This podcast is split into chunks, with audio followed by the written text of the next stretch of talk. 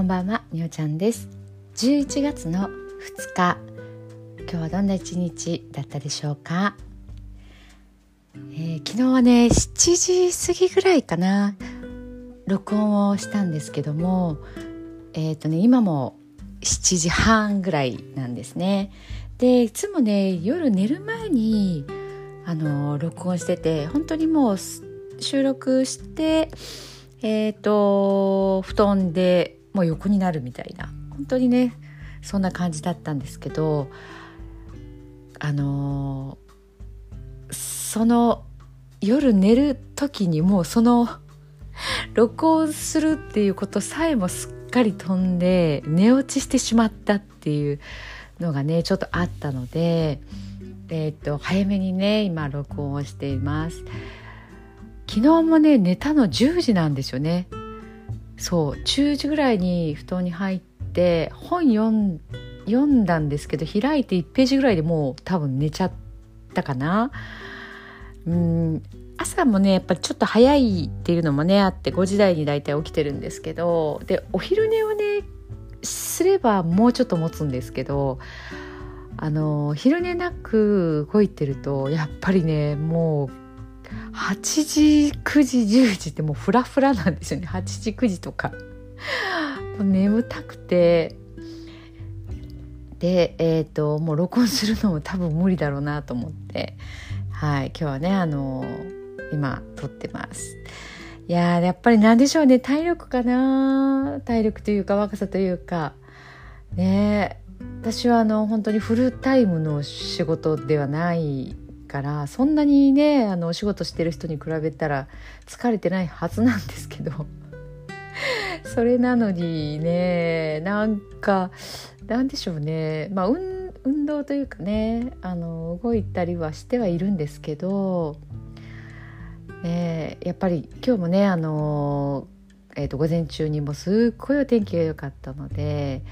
龍泉寺っていうねあの車で20分ぐらいかな割と近いところにあるところに行って結構そこがね広いので太陽のね光をしっかり浴びながら過ごしてたのでいい具合にねあのちょっと疲れも出てきてる感じですね。あの寝られない人、まあ、不眠症って言われる人ですよね日本人ってすっごい多いって言われてるんですよ。あのこれは年齢あまり関係ないかな、まあ、あの子供はねちっちゃい子供は割と寝る、えーと、もう本当に寝ちゃうんですけどえっ、ー、とねまあ、ストレスがあって寝られないとかねこうスマホとかの影響もあったりとか、まあ、いろんなものがねあるんですけど太陽の光をね浴びてないっていうのって結構ね大きいので。なんてこう精神的に疲れるけど体は疲れてないみたいなそこのアンバランスで寝づらいっていうことがあるのでもしね寝られない方はねあのえっ、ー、と太陽に当たる。で、まあ、一つはねあの日中当たれたらもちろんいいんですけど日中とかねずっと室内で仕事とか太陽に当たる間がないわって言われる方は、まあ、あの窓際に行ってみるとかですねちょっとお昼休憩に外に出るとか。あとあの朝も朝一特に午前中の早い時間にしっかりねこう太陽をうんとですね、まあ、本当はこうよくねサードアイって言ったりしてこう、まあ、おでこのね間のところにこう太陽の光を当てたらいいとかっていうんですけどあの、まあ、顔でね顔というか体で、まあ、15分ぐらいでもねあの浴びれたら一番いいんですけどまあ最悪こう手のひらとかですねでもいいって言われてるのでそこでねあのしっかりと一回日に当たるんですよ。朝一。でそこから、えーと、睡眠時間っていうのが決まる。朝のその時間帯から何時間後に、えーと、睡眠のこう眠たくなるっていうこうタイミングがね訪れるって言われてますからそこをねあの作ってしまうっていう感じですよね。だから朝起きる時間もできるだけ同じ時間に揃える。でそうすると寝る時間も大体決まってくるのでそれを逆算してると一日のこうパターンがなんとなくこう決まってきますよね。やっぱり睡眠の質ってすごくこうね違いますし寝不足ってねあの次の日とか迎えたらもう本当にあの酔っ払いで一日過ごすような感じになっちゃいますからもう、ね、車の運転とかしてても危ないですしあの仕事しててもねちょっとミスが多かったりとかねぼーっとしちゃうと私とかね6時間睡眠とかになったらもう本当に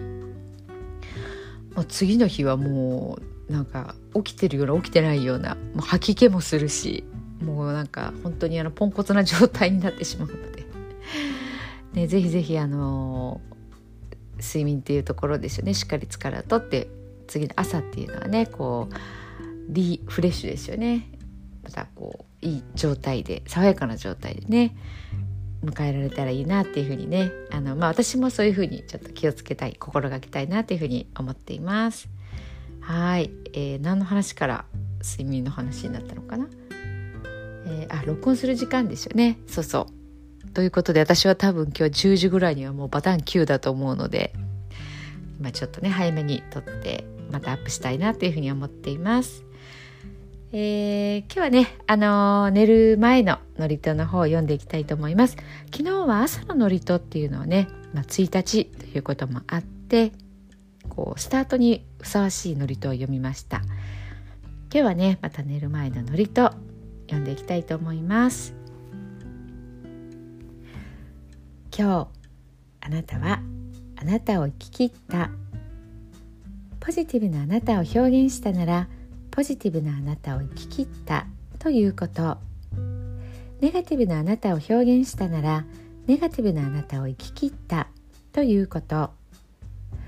今日あなたはあなたを生き切った。明日からのあなたの人生は寝る前のあなたの素晴らしいイメージから想像される。あなたが本当に生きたかった人生は今この瞬間の眠りから始まる。あなたには無限の可能性がある。あなたには無限の才能がある。あなたはまだまだこんなものではない。あなたには目覚めることを待っている遺伝子がたくさんある。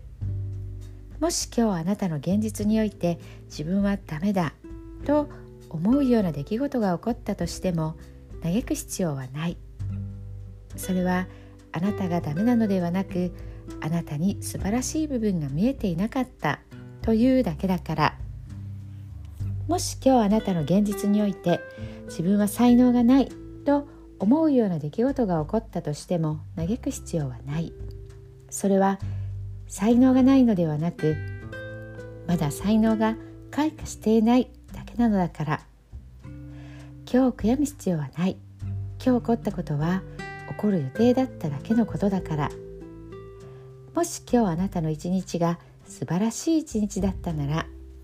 明日はさらに素晴らしい一日になる。もし今日あなたの一日が誇らしい一日だったなら明日はさらに誇らしい自分に気づく一日になる。あなたはまだまだこんなものではない。明日のあなたはこんなものではない。あなたにはまだまだ可能性がある。あなたには目覚めることを待っている遺伝子がたくさんある。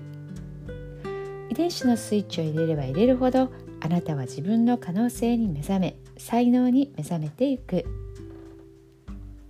素晴らしいあなたをイメージしよう。眠っている間にそのイメージが記憶となりその記憶が明日のあなたの現実を作っていく。あなたの遺伝子を目覚めさせるのはあなたがあなたを信じる力。あなたは素晴らしい。あなたには価値がある。明日は明るい。たくさんの希望がある。あなたの一呼吸一呼吸があなたを癒しあなたは黄金の光に包まれ眠っている間にあなたのエネルギーを浄化し整える。今日あなたはあなたを生き切った。明日からのあなたの人生は寝る前のあなたの素晴らしいイメージから想像される。